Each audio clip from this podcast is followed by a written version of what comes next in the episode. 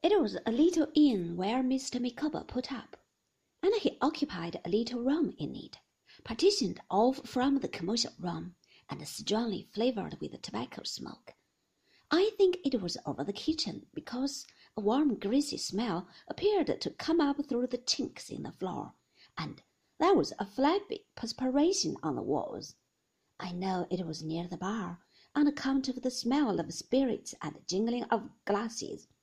Here, recumbent on a small sofa, underneath a picture of race horse, with her head close to the fireplace, and her feet pushing the mustard off the dumb waiter at the other end of the room, was Mrs. Micawber, to whom Mr. Micawber entered first, saying, My dear, allow me to introduce to you a pupil of Dr. Strong's.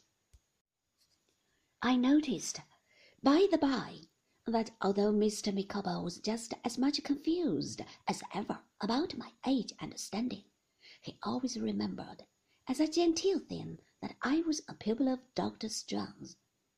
Mrs. Micawber was amazed, but very glad to see me.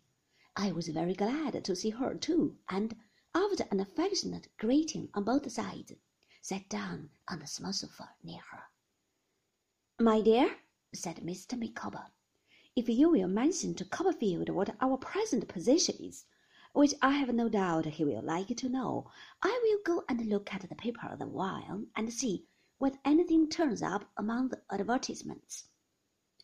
I thought you were at Plymouth, ma'am, I said to Mrs. Micawber as he went out.